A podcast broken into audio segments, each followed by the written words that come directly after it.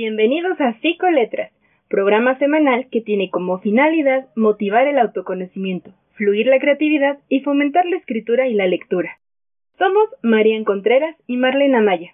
Tenemos una cita todos los miércoles a partir de las 5 de la tarde. Regálate un momento para descubrir tu esencia en las letras. Hola, ¿qué tal amigos de Psicoletras? Estoy muy contenta nuevamente por compartir este espacio con mi queridísima amiga Marian Contreras. Eh, me da muchísimo gusto compartir micrófono ahora en, este, en este día tan hermoso. Marian, ¿cómo estás?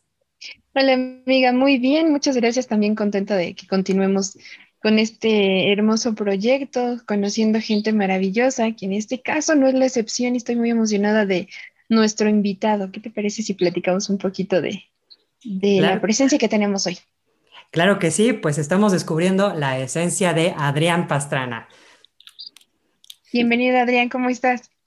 Bien, ¿y ustedes? Muchas gracias por la invitación. No, gracias a ti por aceptar. Eh, qué padre que te hayas regalado un ratito de tu tiempo para poder platicar con nosotros, con, con, con quienes nos escuchan y pues saber un poquito más de ti y lo maravilloso que, el maravilloso ser humano que eres. Ay, gracias, qué lindo. Muchas gracias por, por las porras. Ustedes también maravillosas las dos. Mm.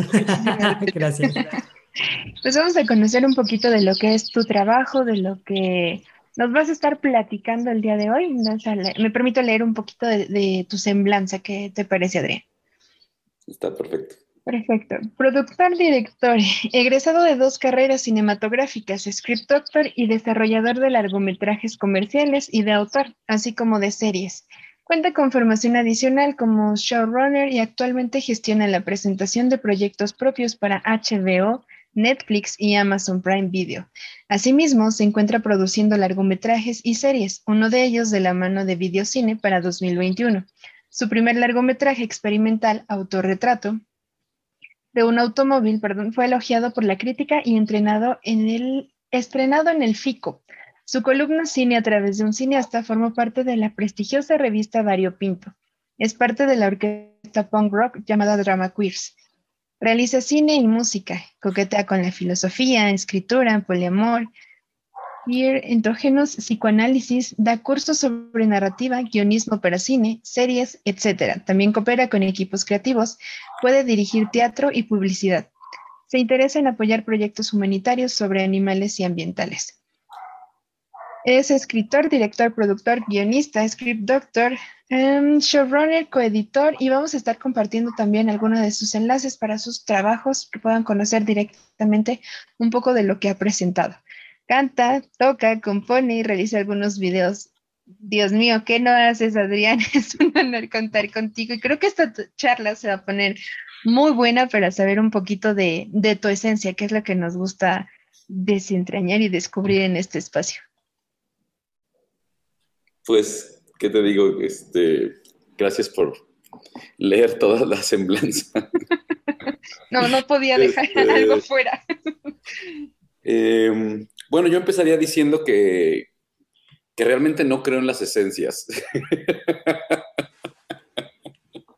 A mí me parece que somos seres que van cambiando en el tiempo y de hecho creo que aunque algunas cosas se mantienen, eh, parte de mi trabajo, supongo, y de mi búsqueda personal siempre es cómo vamos rompiendo con todas las narrativas que nos definen, ¿no? O sea, justo cómo vamos liberándonos de todas esas narrativas que están ahí rigiendo nuestras vidas, que se convierten en nuestra identidad, ¿no? Pero en el sentido como de la palabra persona, ¿no? O sea, que es este, una máscara, la identidad como una máscara, ¿no? y, y en ese sentido también la esencia habría que preguntar si no es parte de lo mismo y cómo vas desarticulándola, rompiéndola, rompiéndote para volver a estar abierto al mundo volver a estar abierto a sentir, volver a estar abierto a actualizarte constantemente y ver qué es lo que te gusta ahora, ¿no? ¿Qué te gusta ahora?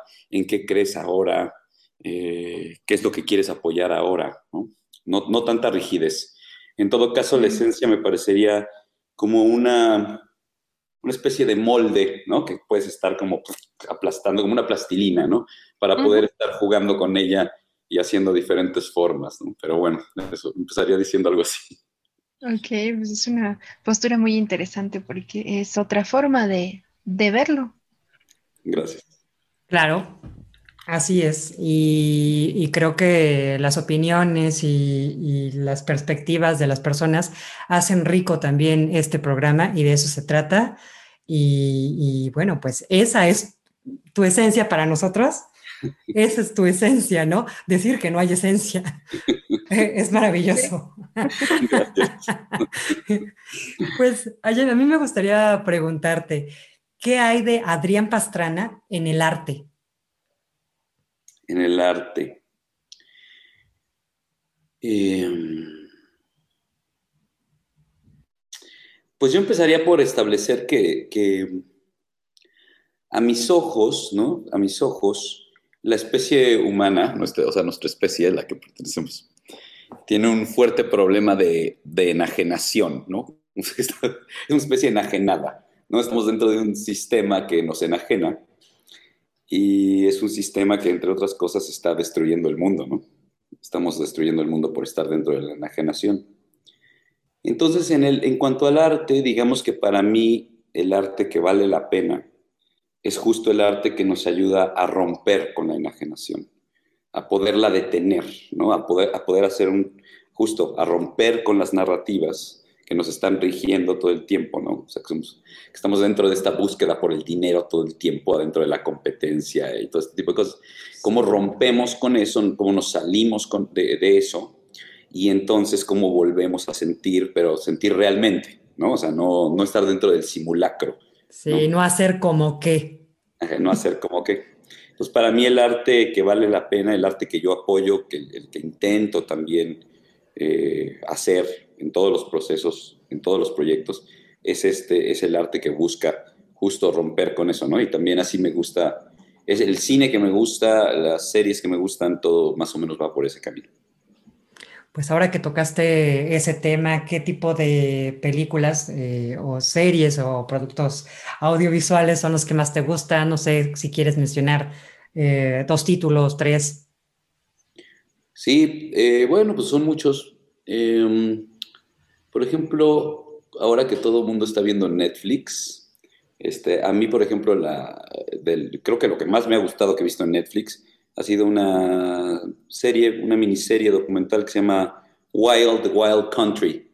Por si no la han visto, chequenla. Este, Wild Wild Country, que es sobre cuando Osho, Osho eh, llega a Estados Unidos con toda su comunidad y lo que sucede, ¿no? Cuando se enfrentan esas dos comunidades, la comunidad de Osho, eh, su comunidad espiritual, por llamarla de alguna manera, llega a Estados Unidos y cómo es recibida en Estados Unidos y qué sucede ¿no? cuando llega este hombre ahí.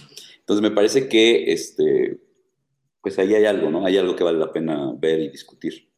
Ese sería un ejemplo, por ejemplo. Eh, y, por ejemplo, en música, pues me gusta Leonard Cohen. ¿Han escuchado a Leonard Cohen? Sí, claro. Eh, les voy a leer algo de Leonard Cohen, que hoy, hoy me mandó una amiga, y por eso se los voy a leer, porque va al caso. Ah, padrísimo. Leonard Cohen dice esto. Aquí resume Leonard Cohen la forma en que el sazen fue curando su espíritu. Es una especie de meditación, ¿no? Y Leonard Cohen dice, la meditación no es lo que piensas. Te sientas en absoluto silencio y tu mente empieza a repasar todas tus películas. Durante este proceso te vuelves tan familiar con los guiones que mantienes en tu vida que acabas hartándote de ellos. Entonces comprendes que la persona que crees que eres no es más que un complicado guion en el que gastas la mayor parte de tu energía.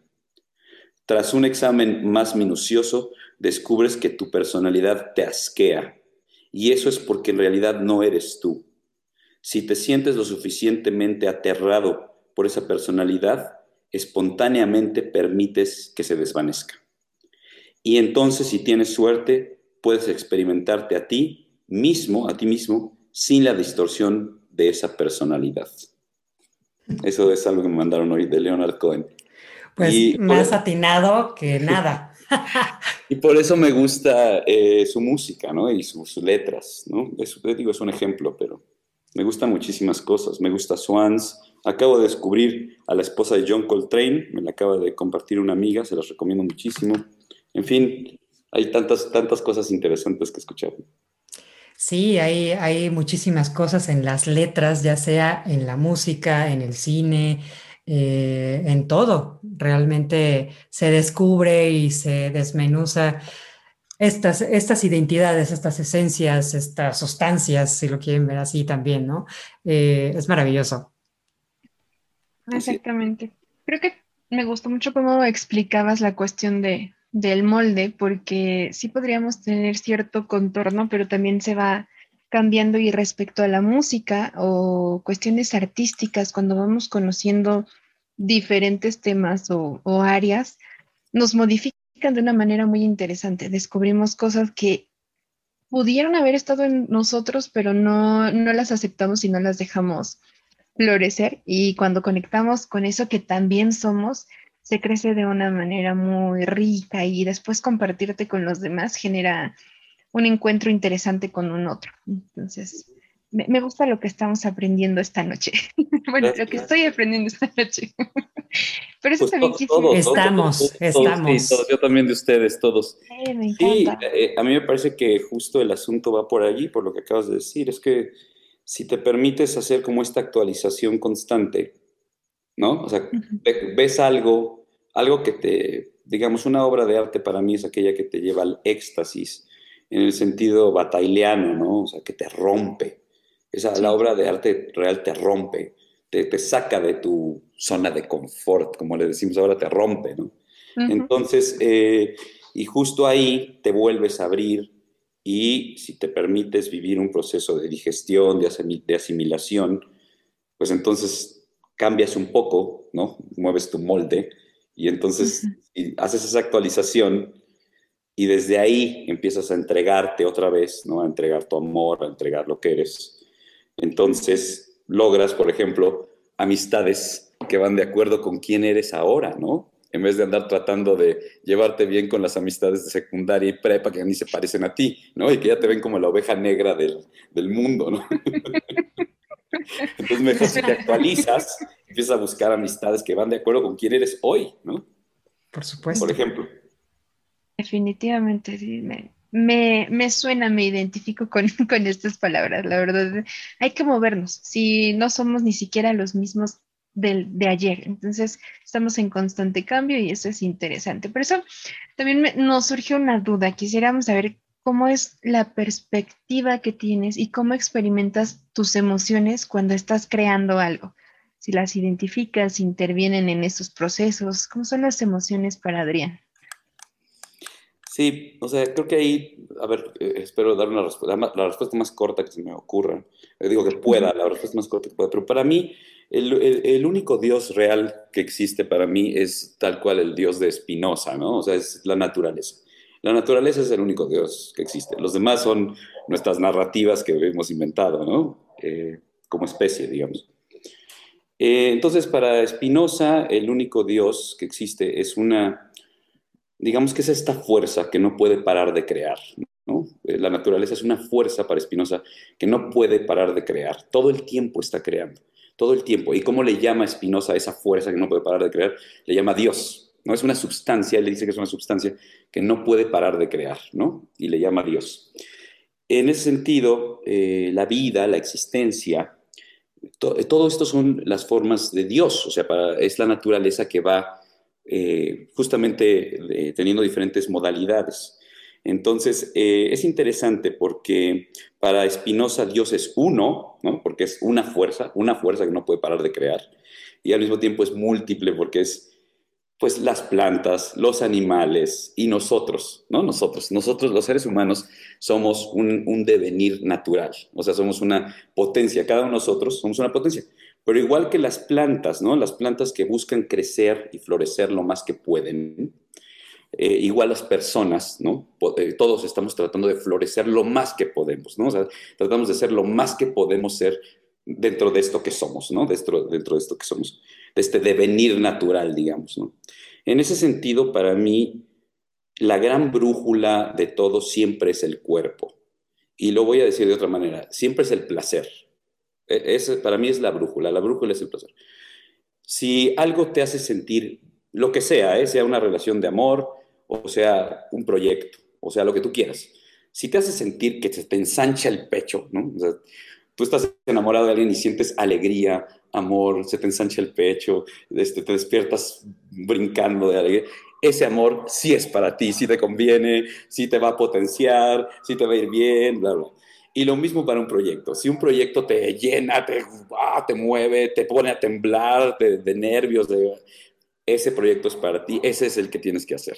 ¿no? Y, si, y todo lo contrario, si un proyecto te entristece, te hace sentir vergüenza, eh, eh, te hace sentir como que te estás prostituyendo para la industria y entonces te sientes mal, ese no lo hagas, ese no es tu camino, no es tu potencial, no, eso no te va a llevar a una realización de lo que en este caso sería como la esencia, ¿no? O sea, de todo lo que tú puedes, de todo lo que tú puedes ser, ¿no? O sea, de todo lo que tú puedes ser, de todas las exploraciones que tú puedes, eh, digamos que, recorrer, ¿no? Con, este, con esto que eres, ¿no? Con esto que eres. Entonces, bueno, así es como yo vivo los procesos creativos, digamos. ¿Qué emociones? Pues eh, vivo primero, eh, primero trato de sentir si me entusiasma, si me hace sentir vivo, si, si, si, si, siento que ahí voy a poder aportar algo a los demás mediante ese proyecto, si siento que, que es que mi amor está ahí, que mi forma de ver el amor la puedo plasmar ahí, que, que, si, si, las cosas más interesantes que he vivido las puedo plasmar en ese proyecto de alguna manera, si puedo generar una comunicación acerca de experiencias que me parece importante plasmar para imaginar mundos diferentes, digamos, ¿no? Para imaginar mundos diferentes. Pero al mismo tiempo también se siente miedo, horror, desesperación, impaciencia, ¿no? O sea, porque crear incluye todo eso. O sea, cuando estás editando un proyecto, ¿no? También hay momentos en que yo me, eh, digamos que me rijo también por la lógica de David Bowie, cuando dice, justamente el lugar donde no tocas bien el suelo de la alberca, ¿no? Donde no tocas bien el suelo del... Ahí es donde tienes que crear. O sea, yo siempre trato de hacer algo que me dé miedo. O sea, cuando lo estoy escribiendo, que me dé miedo lo que estoy poniendo ahí o que me dé miedo lo que estoy este, poniendo, escribiendo o editando. O sea, que me haga sentir incómodo, porque por ahí es donde empiezo a sentir que me rompo a mí mismo y que entonces justo, ¿no? Vuelvo a, abrirme, abrirme a, este, pues a que todas las potencias vayan aflorando, digamos, ¿no? Entonces es un método un poco extraño, pero todo eso todas esas emociones siento cuando estoy creando, ¿no? Y se nota la manera en la que te expresas, cómo, cómo se conectan tus palabras con, con tu corporalidad, los, los, movimientos, no lo sé, me, me, me, fascina y sobre todo la parte en la que lo mencionas me hace, me hace pensar que cuando es un reto, cuando te genera miedo, es que ahí va a haber un crecimiento, que vas a descubrir algo que te va a modificar y te va a hacer crecer de una u otra manera. Exactamente, y, es interesante porque el, o sea, no hay construcción o regeneración sin destrucción, ¿no? También esta idea de la deconstrucción es súper eh, importante y creo que relevante para los seres humanos y que no siempre lo que parece ser destructivo lo es propiamente, sino que te impulsa hacia arriba. ¿no? Y, creo que tú, tú lo llevas eh, muy bien y sobre todo que estás consciente de esto. Y tocaste varias cosas muy, pues sí, muy, muy, muy a la par y nos hace querer preguntar cuál es en sí la misión y la motivación en cuanto a la creación y de tu ser eh, hacia el mundo, hacia ti mismo, hacia el otro. Pues creo que serían básicamente algunas de las cosas que he dicho como... Eh, me gustaría, eh, pues poco a poco, ¿no? Digamos que esto es un proceso, como ustedes saben, el cine, todos los que están viendo esto, saben que el cine y la música pues, son carreras de largo aliento, ¿no? O sea, no... Igual que cuando empiezas, digo, mi forma de vida, ¿no? Yo apoyo eh, las relaciones de amor libres, ¿no? Más por el lado del poliamor, pero digamos, también rompiendo su propia etiqueta, ¿no? O sea, como que de pronto todas estas etiquetas, ¿no? Yo, yo apoyo lo queer, lo poliamor, el, lo, lo, pansexual, toda esta apertura, pero rompiendo sus propias etiquetas, ¿no? Para que no se vuelvan normas a la sociedad, ¿me explico? O sea, hay que romperlas, cada quien tiene que encontrar su forma de, de libertad, de, de, romperse, de abrirse. Eh, pues bueno, para mí todo han sido procesos de aprendizaje. También llevar relaciones así, ¿no? Llevar relaciones abiertas, de amor libre, eh, dejarte sentir, dejarte vivir, dejarte eh, sentir atracción por quien no piensas que te atrae, todo este tipo de cosas y establecer vínculos así, pues han sido procesos de aprendizaje también, ¿no? O sea, como que, no, al principio en vez de poliamor, mis primeros intentos de poliamor eran un polidrama, ¿no? O sea, estaban eran, un, un, desmadre, ¿no? Porque no sabes hacerlo bien, ¿no? No lo sabes, porque nadie nos enseñó, nadie nos enseñó a vivir el amor libre, ¿no? O sea, ¿cómo es el amor libre? No, el amor que no es posesión, ¿no? El amor donde te alegras porque la persona que amas sea feliz, aunque a veces no esté contigo, pero te alegras porque sea feliz, me explico. Ese tipo de amor no nos lo enseñaron a vivir. Entonces tienes que ir aprendiendo, desmontando al macho interno, a los celos, bla, bla, bla. Eh, entonces mi misión y mi motivación para crear es lo mismo, es como explorar y poco a poco ir puliendo ¿no? estas exploraciones que voy haciendo mediante todo lo que voy creando. ¿no? Entonces diría yo que se resumiría tres cosas, como transmitir por ejemplo, en, las cosas que, que, hago en Drama Queers, en, en, el grupo de Drama Queers, o en los videos de Drama Queers, o en, el nuevo piloto de una serie que estamos haciendo, lo primero que trato es transmitir como lo más memorable que yo he vivido en estos recorridos, ¿no? O sea, he, vivido cosas muy memorables por andar explorando por todos lados, pues trato de transmitir esas cosas, ¿no? De plasmarlas y decir, miren, estas cosas se pueden vivir, ¿no? O sea, son cosas que he, he vivido con gente y se pueden, ¿no? Esa es una. Otra, eh, que ya la mencioné, es ayudar a salir de la enajenación, ¿no? O sea, cómo nos salimos de la enajenación capitalista, ¿no? De estar todos pensando que, el bienestar es el, es el dinero, ¿no? Que el bienestar es el progreso, ¿no? Estas ideas que son puras mentiras, ¿no? O sea, el progreso, el progreso no existe, ¿no? O sea, el progreso real de los humanos es la destrucción del planeta, así de claro, o sea, es como el, progreso humano es la destrucción del planeta, es lo mismo, o sea, no, en lo único que sí estamos progresando es en destruir el planeta, ¿no? eso, no es, eso no es progreso. Entonces, ¿cómo, ¿cómo salimos de la enajenación esta, ¿no? Entonces, eso es otra motivación y otra misión de todo lo que hago.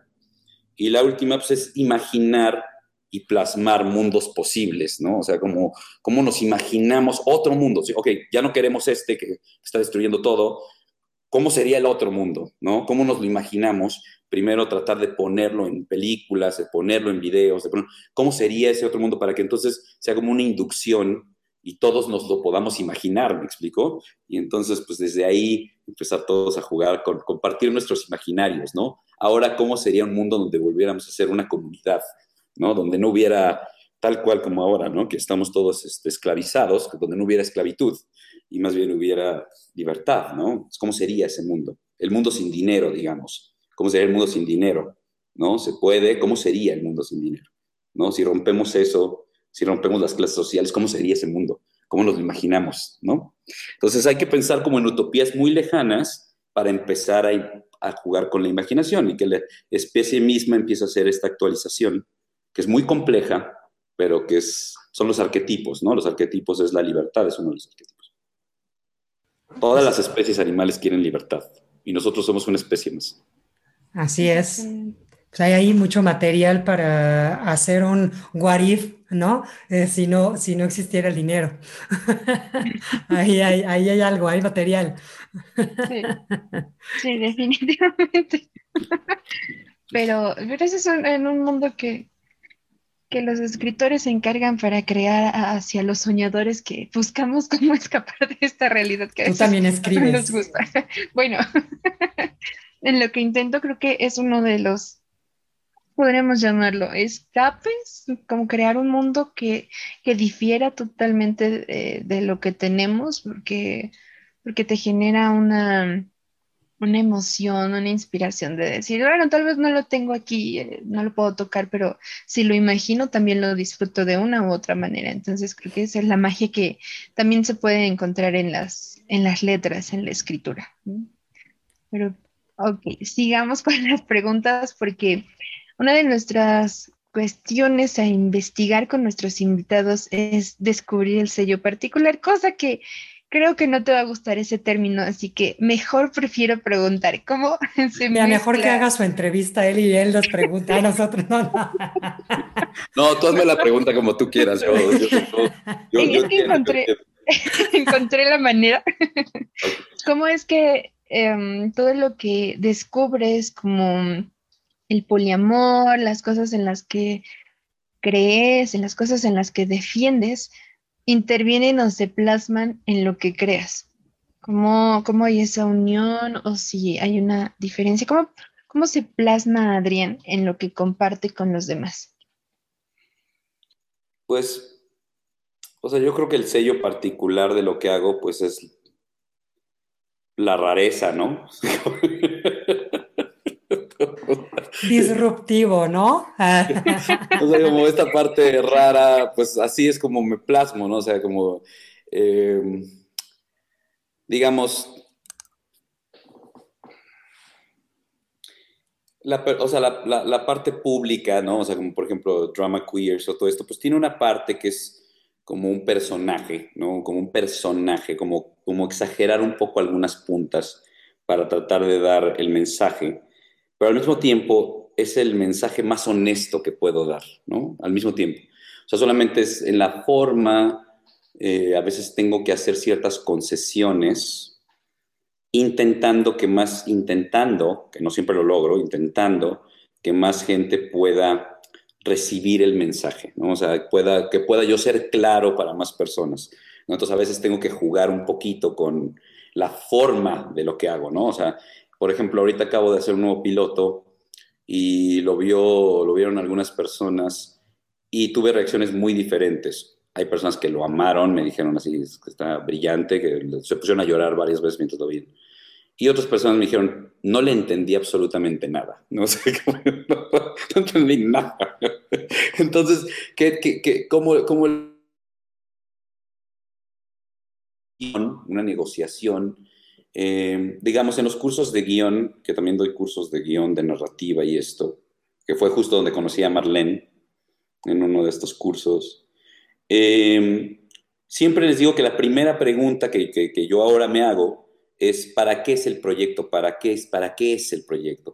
O sea, esa es la primera pregunta que yo hago antes de crear cualquier cosa. ¿Para qué es? O sea, si la vas a hacer para cine comercial, pues el cine comercial tiene ciertas reglas. Si no las cumples, no vas a salir en el cine comercial, no te van a poner.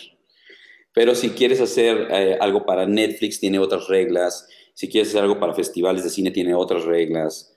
En fin, como conocerlas es importante y ya a partir de ahí ya ves qué concesiones tienes que hacer, ¿no? O sea, si voy a hacer una comedia comercial, eh, sí, o sea, sí me permito hacer eso, claro que sí, no, no quiere decir que piense yo que lo comercial a fuerza es chafa, por supuesto que no, se puede hacer algo comercial que sea muy bueno, de muy buena calidad, y que diga un mensaje que ayude a romper la enajenación. Entonces, este, no importa si después te distribuye eh, videocine, que es de Televisa, no importa, porque estás atacando al monstruo desde la panza del monstruo, ¿no? O sea, te metes al monstruo, que ellos lo difundan a todo el mundo, pero estás diciendo, no al monstruo, ¿no? O sea, solamente haces que el monstruo lo diga por ti, digamos, ¿no?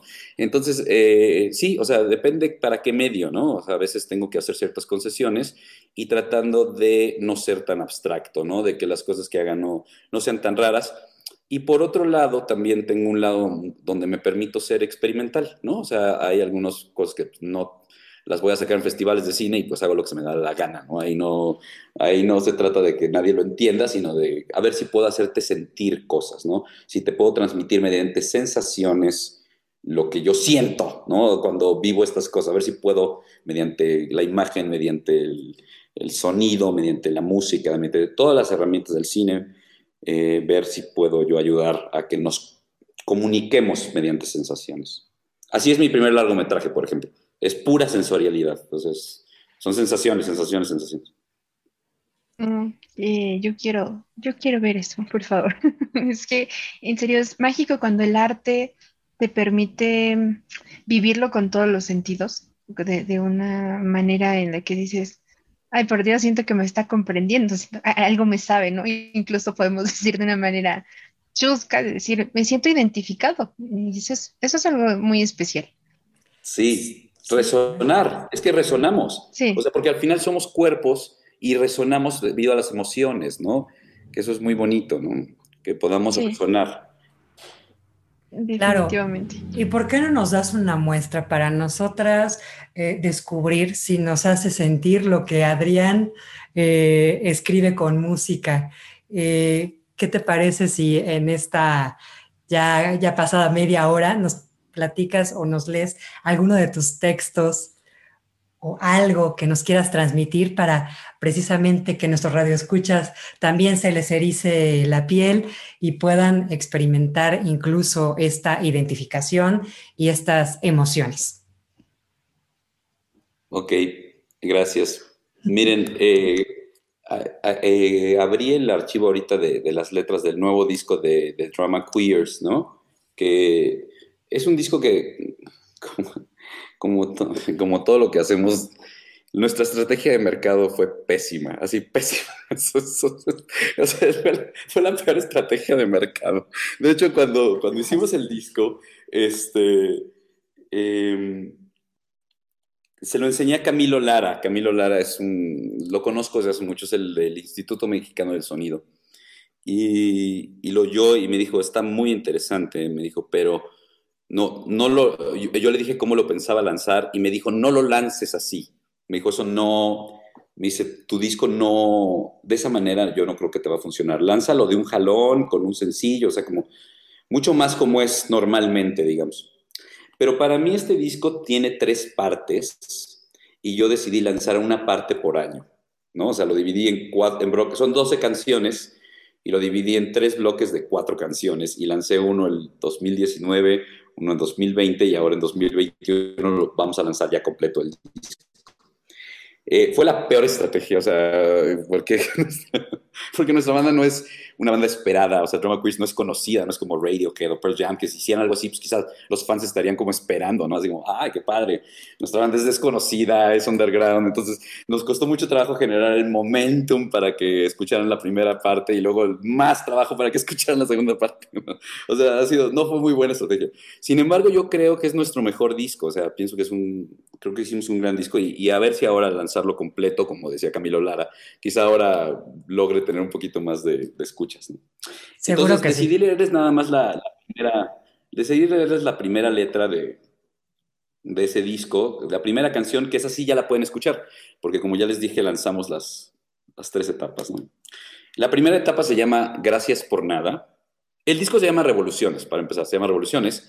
Y se trata de, lo que intentábamos eh, en este disco, de todo, todos los, todo, el, todo el drama queer junto, era eh, justo plasmar que estábamos viviendo una época de movimientos que no tiene vuelta para atrás, ¿no? O sea, desde todo lo que han generado ustedes las mujeres que ya, ya cambiaron, ¿no? Cambiaron al, mundo y yo las admiro muchísimo por toda la fuerza que implicó y por toda la valentía que implicó y todo el amor que implicó.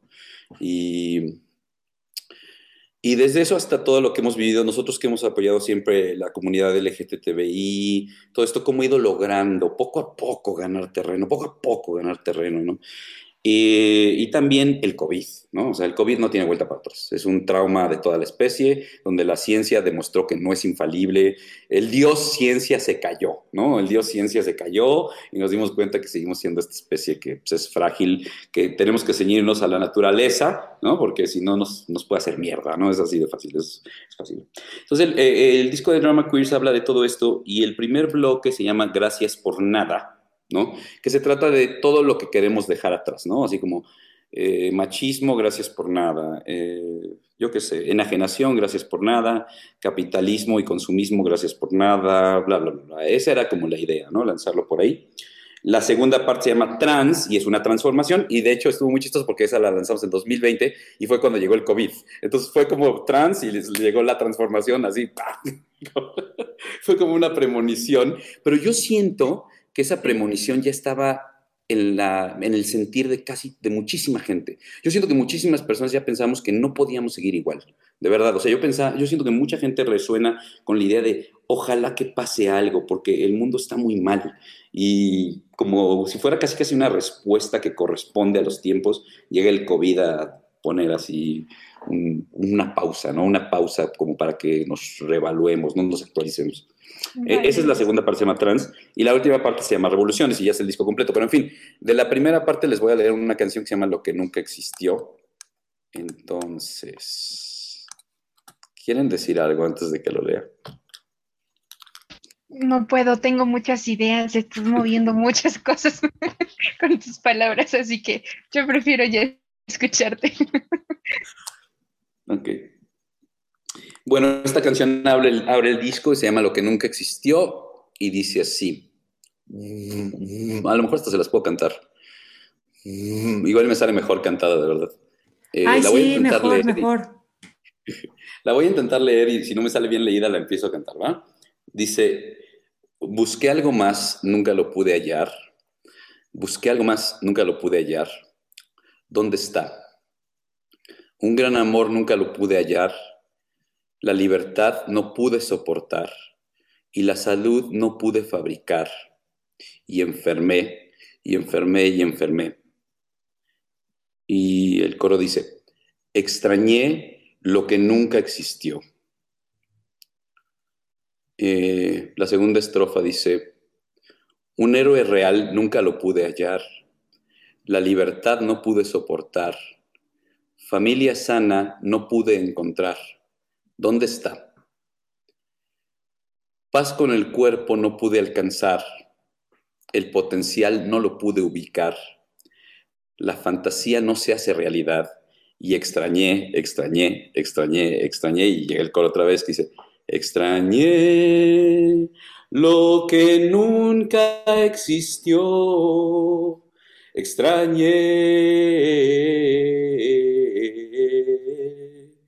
lo que nunca existió. Y después llega una parte como rapeada, que es que nuestra banda es, tiene muchos estilos ahí mezclados, y entra una banda, eh, digo, y entra otra voz, la del chelista, que se llama Lalo, le mando un abrazo, que dice, siglos y siglos esperando una respuesta, vendrá de algún creador, de un libro, de un profeta, atados a la paz, esclavos de la guerra, tan poca dignidad y tanta indiferencia. ¿Seguirás tú justificando todo ese dolor que con tus armas vas creando? Armas de fuego, miedo y palabras. Buscas disuadir. Quieres conmoción siempre a partir de lo que nunca existió. Y la parte final de la canción dice, se ha ido mi amor, mi único hogar se fue, con lo que sea, con lo que fuera, mi mundo devoré y solo así floté. Yo sé que Altazor desde hoy seré. Extrañé lo que nunca existió. Extrañé lo que nunca existió. Sí, Adrián, justo yo escuché ese disco, escuché esas canciones y lo recuerdo. La verdad es que a mí me gustó muchísimo y presentaste, nos compartiste un poco del disco, nos mandaste por un grupo de WhatsApp en el que estábamos con el, con el equipo y, y, bueno, ahí del curso de guion. Y a mí me encantó. Así que quien no, no sigue y no ha escuchado a Drama Queers, pues ojalá que lo haga a través de Spotify eh, si es que está ahí todavía, ¿no? El canal de, Drama Queers. Sí, Drama Queers está en todos lados. Está en Spotify, en SoundCloud, en Bandcamp, en YouTube. En todos lados está. Pues ahí está. Y, gracias. Si nos quieren escuchar, se los agradecemos, por supuesto. Y a lo mejor les resuena, ¿no? A lo mejor alguno de ustedes se identifica con, pues con todo esto, ¿no? y vaya que lo logró, sí resonó en nosotros y creo que hay mucho de, esta insatisfacción, el gracias por nada y el siempre desear más.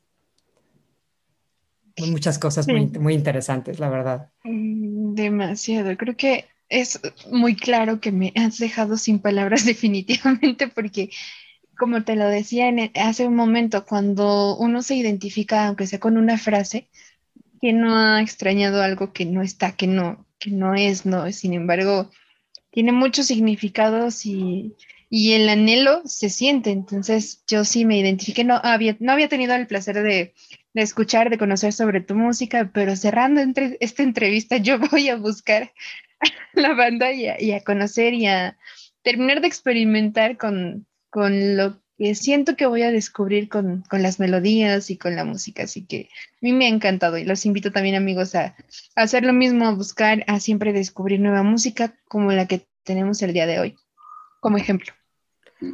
Así es. Muchas gracias, no, mucho, mucho éxito. Sigue haciendo lo que haces hasta ahora.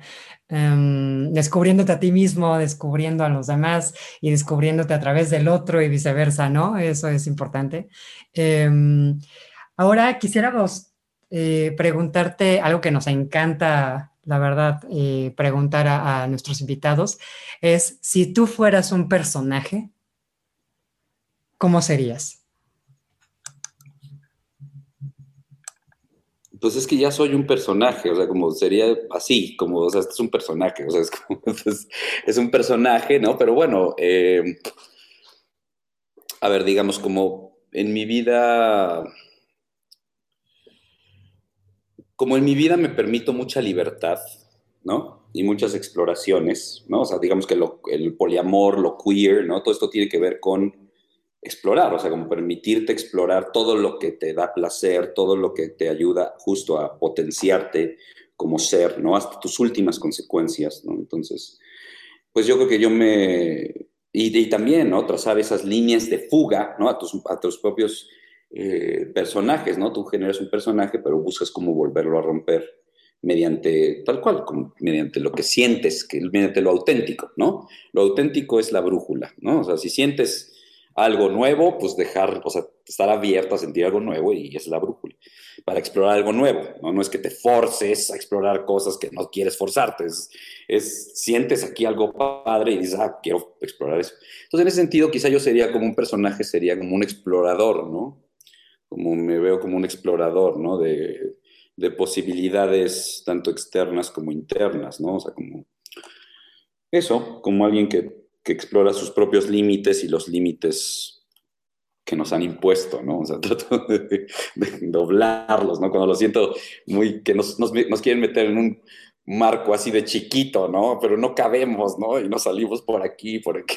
Entonces, como este, pues a mí me gusta eso, ¿no? Como, como un explorador que, que intenta, ¿no? Que intenta salirse de esos marcos internos y externos y ver qué, qué más, qué más encuentro, ¿no? Entonces yo creo que un personaje así quizá, como un explorador, este... No me acuerdo el nombre de ningún explorador, ¿ustedes se acuerdan de alguno? ¿De algún personaje que sea un explorador? Mm, yo podría decir que Indiana Jones, o tal cual. ¿no? O, Dora la exploradora. O Dora la exploradora. Cualquier viaje del héroe. nunca he visto a, Dora la exploradora, no sé si me parezco a esa, y, sé que Indiana Jones no, no tanto, ¿no? Porque no, soy ese tipo de, aventurero, o sea, yo, o sea, yo no soy de los que se meten en la selva, este a que me piquen las alimañas, ¿no? O sea, ese, no Tal vez metafóricamente, ¿no? o sea, ese es, yo creo que es la siguiente frontera, la verdad. Estoy conociendo a una, mujer maravillosa que me está invitando a viajes más locos y creo que es la siguiente frontera, ¿no? Como ahora a ver qué, qué, hay ahí, ¿no? ¿Qué hay ahí en esos lugares extraños? Mm. Padrísimo. Eso suena muy interesante y cuando te animas a, ir más allá, ok, esto ya lo exploré, pues vamos por acá, me está llamando a ver qué, surge, no quedarnos con las ganas de nada. Suena como a frase motivacional, pero es cierto, realmente la vida es una y cuando nos permitimos conocer, ir más allá de esa zona que, que ya nos abrazó, que ya sentimos que estamos dando lo que sabemos y es muy cómoda, pues hay que retarnos de ir más allá, ¿no? Con base a, de alguna manera nuestros principios y lo que mantenemos, pero ya se, estamos en constante transformación. Entonces, pues está padre. Ya nos estarás compartiendo, por favor, cómo te fue en este nuevo viaje. Es, que, es que, o sea, el chiste es, este, digamos, para mí los valores son, la apertura es un valor, ¿no? Sí, sí, totalmente. El vivir abierto, ¿no? El vivir abierto. Entonces te, te permite actualizarte. ¿no? No cerrar, no cerrar, sino cómo, cómo le haces cualquier filosofía, pensamiento o cualquier idea, cualquier nombre, si ayuda a abrir pensamiento, abrir posibilidad, bienvenido. Ese sería un valor para mí, digamos. ¿no? Y si al contrario, si ese nombre cierra pensamiento, nos etiqueta, nos mete en cajitas chiquitas que no cabemos, ese, ese no sería un valor de los que yo apoyo, digamos. Exactamente. Aparte suena muy limitante. No sé si coinciden conmigo. Es muy limitante tratar de embonar en algo que definitivamente dices, no, no va, o sea, de aquí no soy, déjate fluir, salte, salte de ahí y conoce. me encanta.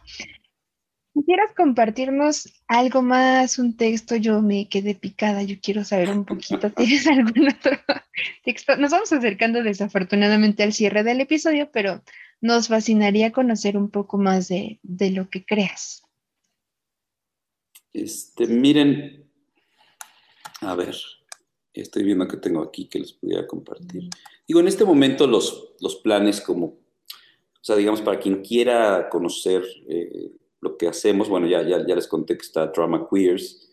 Y bueno, también recomiendo, si les llama la atención lo que estamos platicando, pues vean los videos, ¿no? Los videos de Drama Queers tienen mucho de esto también. Eh, hay una página que es así, tal cual, www.dramaqueers.com, y ahí está todo, ¿no? O sea, ahí le picas, ahí está, desde las redes sociales, Facebook, Twitter, todas estas cosas, hasta eh, Spotify, YouTube.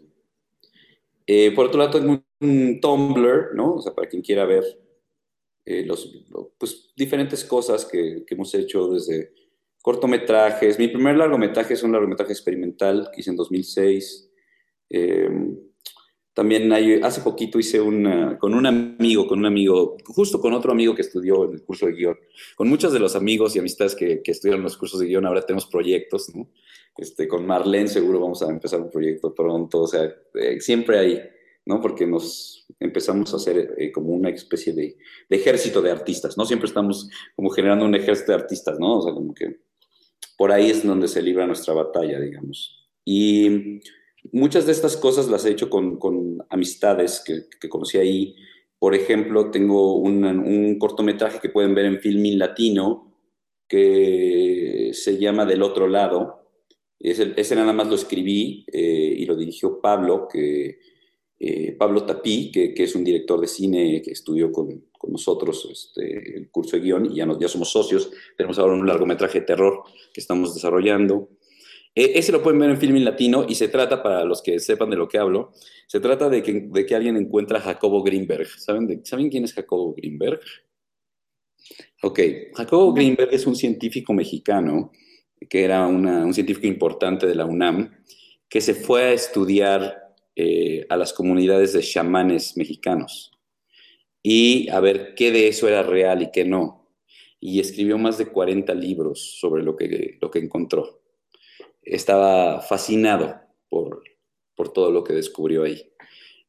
Y de pronto desapareció. O sea, nadie sabe qué pasó con Jacob Greenberg, no se sabe si lo mataron, si lo metieron a un manicomio, si, no, se sabe. En fin, eh, el cortometraje es una comedia que se trata de un grupo de psiconautas locos que encuentran a Jacobo Greenberg y estaba metido en un, en un asilo para locos, ¿no? En un, este, en un manicomio. Y lo rescatan, ¿no? Y lo rescatan. Y está en son de comedia, pero tiene que ver con muchos de los temas que hemos platicado, ¿no? De cómo vas liberándote de estas enajenaciones y cómo empiezas a conectarte con las potencias de tu cuerpo, que como eres un, digamos, como un devenir natural, como eres naturaleza, pues tú tienes, eh, compartes potencias que tienen los demás, eh, las demás manifestaciones de la naturaleza, ¿no? Como los astros. Por ejemplo, los seres humanos, al igual que los astros, nos atraemos, ¿no? Eh, cuando te gusta alguien, sientes una, le, le, llamamos así, ¿no? Una atracción, ¿no? O sea, es una cosa que sientes así en el pecho, ¿no?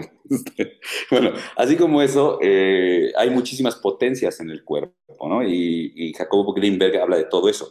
Una de ellas, de la que hablaba Jacobo Greenberg, es de la sanación, ¿no? O sea, como seres humanos, eh, estas culturas que Jacobo Greenberg explora, tienen procesos de sanación donde uno mismo puede sanarse, ¿no? Uno mismo puede sanarse. Eh, conectándose con todas sus potencias. ¿no? Entonces, de eso se trata el corto, si quieren verlo, se trata de que rescatan a, Jacobo Greenberg. Y bueno, ¿qué más eh, podría ofrecer? Bueno, eh, ya les conté, estamos haciendo un piloto para una serie que se llama Cosmos. cuando esté listo, igual hacemos una premiere o algo y síganos en nuestras redes, ahí los invitamos. Habrán más cursos de guion, viene una, vamos a meter unas películas de oficina, este, estamos moviendo muchas series, de pronto va a arrancar algo un poco más fuerte. Yo creo, yo, yo siento que estamos como el, eh, o sea, cuando hablo estamos es porque trabajo con un equipo de personas, ¿no? O sea, esto no se crea solo. ¿no? O sea, no, no se puede. O sea, trabajas con, tú vas haciendo una familia de artistas y con eso vas eh, estamos llegando, yo creo que al final de una etapa donde fue, fue de mucha siembra, de sembrar mucho, y siento que ahora, como estamos ya cada vez empujando más los proyectos, pues empezarán, empezarán a dar, ¿no? Digamos que ahorita estoy entrando como una cosa muy, lo voy a decir así, ya sé que van a, va a sonar que estoy loco, pero es, así se siente. Siento que estoy entrando en una especie de como sincronicidad donde las puertas se están abriendo. O sea, es como, como si todos los semáforos estuvieran empezando a poner en verde y quizá eso quiere decir que ha llegado el momento de, concretar estos proyectos. Claro, y, hay, que hacerle, hay que hacerle caso y tomarlo. ¿Perdón? Que hay que hacerle caso a estas puertas que son, pues, valga la expresión, oportunidades, ¿no? Exacto. Exactamente. Pues todo eso viene y bueno, si todavía quieren más, pues ya les, leo un texto, que, pero este texto no está tan cortito. Este es un texto de dos páginas eh, que trata sobre Leonard Cohen y, el cantante de Pulp y lo que tienen en común. Ok, pues yo encantada de, escucharte, así que toma el micrófono porque es tuyo. Exactamente, será un placer escucharte. Gracias. Eh, sí, digo, para los que ya se hayan aburrido no tienen que escucharlo completo, o lo pueden escuchar en partes, pero para quien les parezca todavía interesante, este, esta es una invitación a que escuchen la nueva canción, una, de las nuevas canciones de Jarvis Cocker, Eh, que se llama Save the Whale, Salva a la ballena. Y la lanzó hace unos meses. Eh, y resulta, si la escuchan, se van a dar cuenta que él está al principio emulando la voz de Leonard Cohen. Empieza a cantar como Leonard Cohen al principio de la canción. Recuerda muchísimo a Leonard Cohen. Y de eso se trata este texto que se llama La nueva canción de Jarvis Cocker, que es el cantante de Pulp, resuena a Leonard Cohen.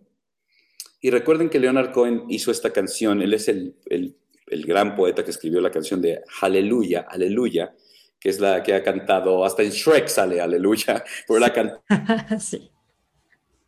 un montón de personas, ¿no? Entonces, bueno, entonces dice, la nueva canción de Jarvis Cocker resuena a Leonard Cohen, expansión del Aleluya.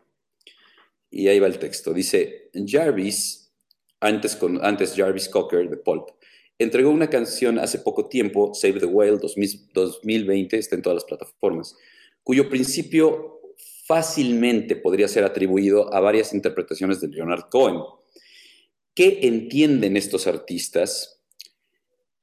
Que la propiedad privada solo mantiene importancia en el sistema de pensamiento capitalista.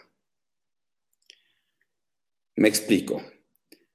Si nos vemos como una especie, la humanidad, una especie diversa con diferentes superpoderes al alcance, digamos, entonces lo comunal es sabiduría conjunta, sabiduría de las sensaciones, invitación a abrirse al portal eternamente presente. La especie que sobrevive no siempre es la más fuerte. Esto es una cosa que, perdón, no, no, no, no, voy a andar interrumpiéndome porque si no voy a decir muchas cosas. Voy a seguir leyendo texto. La especie que sobrevive no siempre es la más fuerte. También hay en las demás especies del planeta, etiquetadas indistinta y objetivamente animales, aquellas que trabajan en equipo, las que comparten logros, porque los únicos logros son los comunales en este sentido, la idea de sujeto o de individuo estorban a nuestra especie. Una sola especie. Somos una sola especie con posibles destinos. En el actual camino que vamos, consumismo, desconexión entre nosotros y con el hecho de que somos naturaleza, que al destruir la naturaleza también nos destruimos nosotros porque somos parte de lo mismo, en este camino ya se vislumbra claramente un destino la autodestrucción, pero no es el único posible. Y cuidar los posibles, imaginar nuevos, abrir campos de inmanencia o sensación son necesidades o potencias de filósofos y o artistas. La conexión que Jarvis Cocker entiende al abrirse a la voz de Leonard Cohen va más allá de los derechos de autor. En el capitalismo le llamaríamos homenaje o imitación, pero esto es porque no entendemos nada. Jarvis Cocker busca transmitir lo que se revela a través del cuerpo del artista, que los niveles de sensación y rompimiento del yo alcanzados por un artista portal son herramientas o hechizos o llaves. Los artistas al abrirse a la potencia de alguna búsqueda, en ocasiones alcanzan alguna cuerda sagrada. Sagrado en el sentido de continuo, misterio, arcaico, lo opuesto a lo religioso. Esto es Bataille, esto es George Bataille. Lo sagrado es lo opuesto a lo religioso. Porque rompen su yo, se abren a un devenir que es potencia natural, se conectan. El recurso de conexión se da en el cuerpo, en este caso en la voz de Leonard Cohen, en el caso de Cohen en la voz, anterior a las palabras. O sea, voy a interrumpirme porque igual necesita un poquito de explicación aquí. La voz de Leonard Cohen es hipnótica. Escúchenlo cantar. Eh, logra hipnotizarte. Lo que yo estoy diciendo aquí es, Jarvis Cocker está haciendo uso del mismo hechizo cuando imita la voz, está haciendo uso del mismo hechizo. Apertura al hecho de que somos cuerpos siderantes, como las estrellas, cósmicos, por eso nos atraemos, por ejemplo. Y en este caso es una voz la que nos guía. Leonard Cohen toca un aspecto místico con su voz, con resonancias en otras profundidades que las letras de canciones como Aleluya, entonces, si nos lo permitimos, sus registros graves en la voz nos llevan a una conexión de placer que nos saca de la historia humana y nos mete en el tiempo, pero no en el tiempo humano, no en Cronos ni en Aion, porque lo eterno está fuera de este tiempo. Podría hablarse de un no tiempo. A las personas afectadas por la voz nos saca del tiempo, nos regresa al placer a disolvernos en la profundidad. Es un portal de conexión. Aquellos portales de sensaciones que reconocen quienes han experimentado una orgía, por ejemplo, quienes han vivido una, orgía real, aquellos portales de sensaciones que reconocen quienes han experimentado una orgía entre amigos íntimos, por ejemplo. Una orgía entre amigos íntimos. Quien ha vivido eso sabe que existen estos portales de conexión y sensaciones. Son flujos de sensaciones placer y otras sensaciones. Portales eternos, aunque en nuestro mejor caso intermitentes.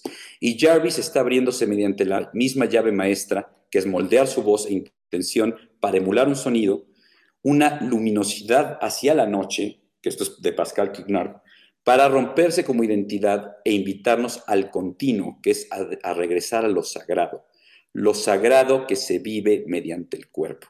En fin, aquí le voy a parar porque sigue muy, es muy largo el texto, pero aquí con eso le paro.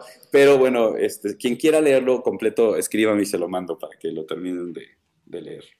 No pasa absolutamente, no pasa absolutamente nada, pero está interesante esto que dices, para que entonces vayan al portal ¿no? Y, escuchen y lean sobre otros portales, que básicamente.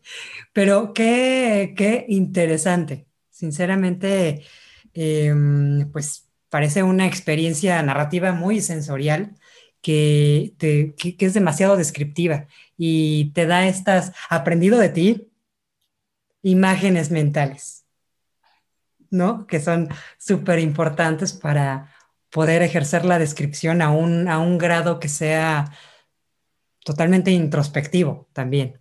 Entonces, padrísimo. Pues ya estamos así rayando el final. Ha sido padrísima esta, pues, e, e, esta aventura, escucharte, eh, escucharte también a través de tu identidad, esencia, sustancia, lo que, como lo quieras llamar, el yo, el ello, el super yo. la mezcla de todos. La mezcla de todos, exactamente, ¿por qué limitarse? Y, y, bueno, pues no me queda más que agradecer que hayas aceptado la, nuestra invitación. Fue un honor de verdad tenerte aquí y volver a coincidir en estos espacios. Muchas, muchas gracias a ustedes. Gracias por la paciencia y por la invitación. y pues por, ser, ustedes están siendo un canal, ¿no? Un canal para que busquemos resonar más personas, ¿no? ah, qué bonito. Admiro mucho eso, admiro mucho eso. Qué bueno que hagan este mm. tipo de actividades, ¿no? Son indispensables para buscar eso, ¿no? Que más personas resonemos en nuestras búsquedas. De eso se mm, trata. Sí, no lo había pensado tan así, pero me encanta porque hemos tenido la oportunidad de, de conocer personas increíbles, pero también de conocernos nosotras, como que hemos descubierto em, cuestiones que no nos atrevíamos, que incluso a veces ese, ese famoso miedo nos detenía, pero ir explorando muchos lados de, de, nosotras a través de ustedes como invitados, a través de, de su palabra, de sus experiencias, creo que es, es esa conexión de lo más enriquecedor que hemos estado obteniendo de este proyecto. Y también por eso yo me pregunto decirte que yo sí quiero que me envíes el texto. Yo quiero terminar de, leerlo, por favor. Claro que sí. muchas gracias, Neomar. Muchas gracias por, por un episodio más. Y no sé si quisieran agregar algo. De todos modos, vamos a estar compartiendo tus redes en, el, en la publicación del anuncio de esta plática. Ok. Pues muchísimas gracias, ¿eh? otra vez. Y gracias a todos los que escucharon. Muchas gracias por su tiempo. Exactamente. Exactamente, que se hayan regalado, como siempre decimos al final del programa, un regalito de sí, un, ratito de sí mismos para, pues, para poder eh, descubrirse de una mejor manera. Y también, como siempre lo decimos, pues ya saben que esto es Psicoletras, estamos en en, en, en, Anchor, en Spotify, estamos en Facebook, en Twitter, en Instagram y posteriormente, no hemos todavía dado la noticia, pero ya vamos a tener canal de YouTube también para que nos sigan escuchando. Como siempre decimos, conózcanse y escríbanse. Hasta pronto.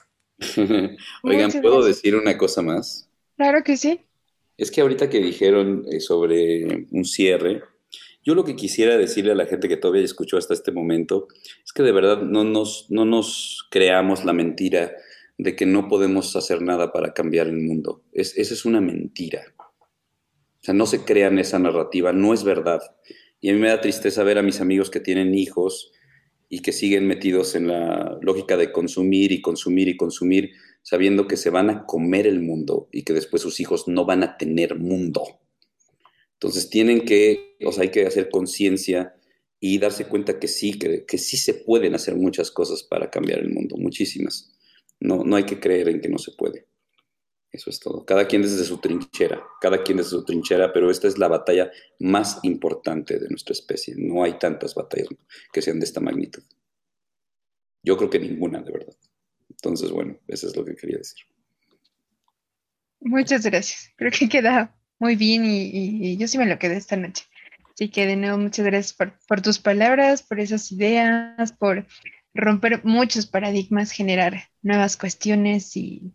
Por resonar. Esperamos tenerte de regreso, por resonar, exactamente.